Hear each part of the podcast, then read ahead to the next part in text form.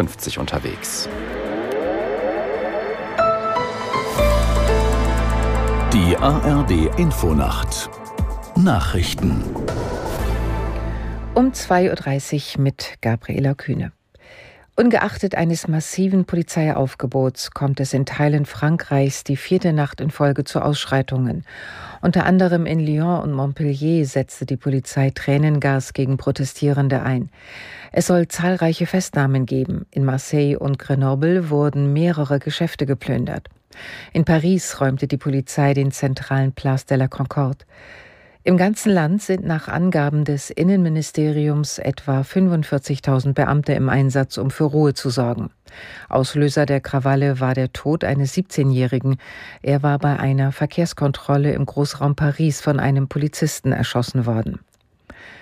Heute treten in Deutschland mehrere Änderungen in Kraft. So gelten zum Beispiel beim Bürgergeld höhere Freibeträge und Rentner bekommen mehr Geld. Aus der NDR Nachrichtenredaktion Sandra Luna.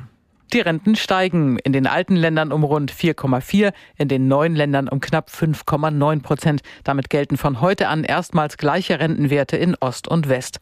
Leichte Veränderungen gibt es auch bei der Pflegeversicherung. Der Basisbeitragssatz steigt leicht um 0,35 Prozentpunkte. Für Kinderlose erhöht sich zudem der Zuschlag, sodass ihr Arbeitnehmeranteil jetzt 2,3 Prozent beträgt. Gleichzeitig gelten neue Abschläge je nach Zahl der Kinder unter 25 Jahren, sodass dass die Beiträge für junge Familien mit zwei oder mehr Kindern leicht sinken. Außenministerin Baerbock hat angekündigt, die in Mali stationierten Bundeswehrsoldaten schnell abzuziehen.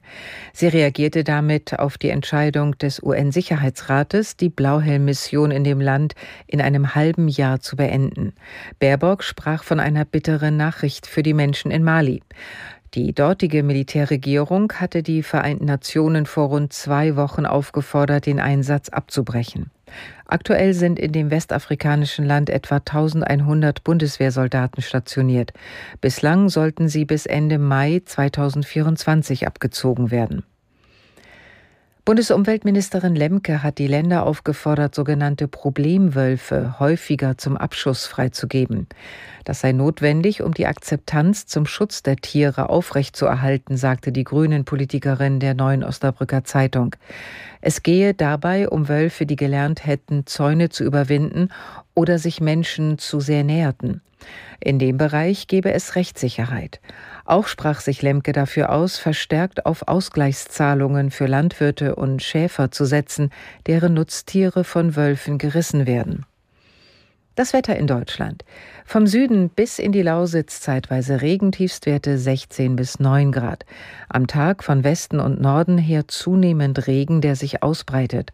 Von Brandenburg bis Baden-Württemberg anfangs freundlich, später oft wolkig, maximal 16 bis 25 Grad. Morgen neben Sonne, teils wolkig und Schauer bei 18 bis 27 Grad. Das waren die Nachrichten.